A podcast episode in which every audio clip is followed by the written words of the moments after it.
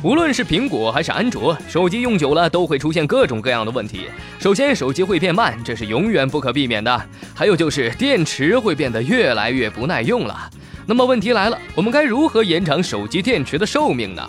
我们的手机安装的几乎都是锂电池。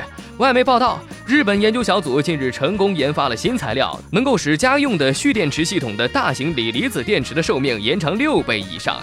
现在提高锂电池寿命的技术有不少，但都没有普及。那么在日常的使用当中，又该如何提升锂电池的寿命呢？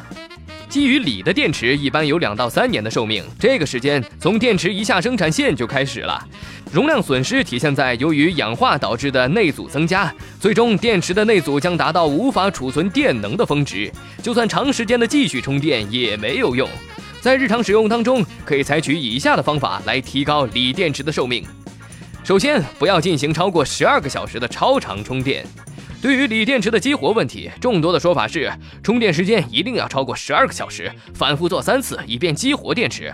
这种前三次要充满十二个小时以上的说法，明显是从镍电池延续下来的说法，所以这种说法可以说从一开始就是个误传。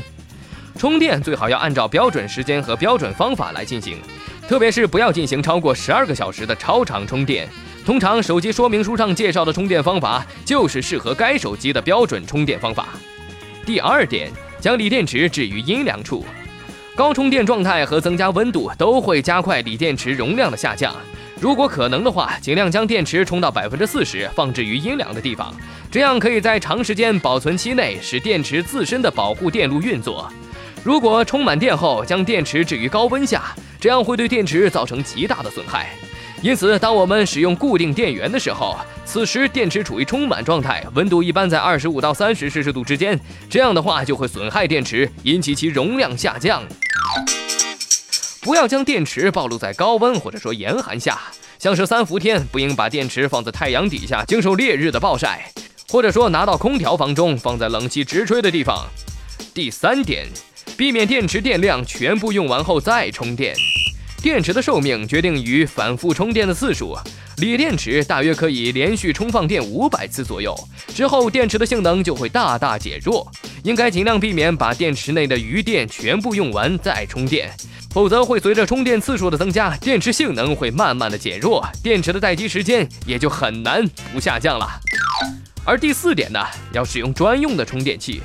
锂离子电池必须选用专用充电器，否则很可能会达不到饱和状态，影响其性能的发挥。充电完毕后，应避免放置在充电器上超过十二个小时。长期不用时，应当使电池和手机分离，最好使用原厂或者说声誉较好的品牌充电器。电池技术目前仍然是 IT 界研发的重点领域，期待将来会出现颠覆性的科技，能够大幅提升锂电池的寿命。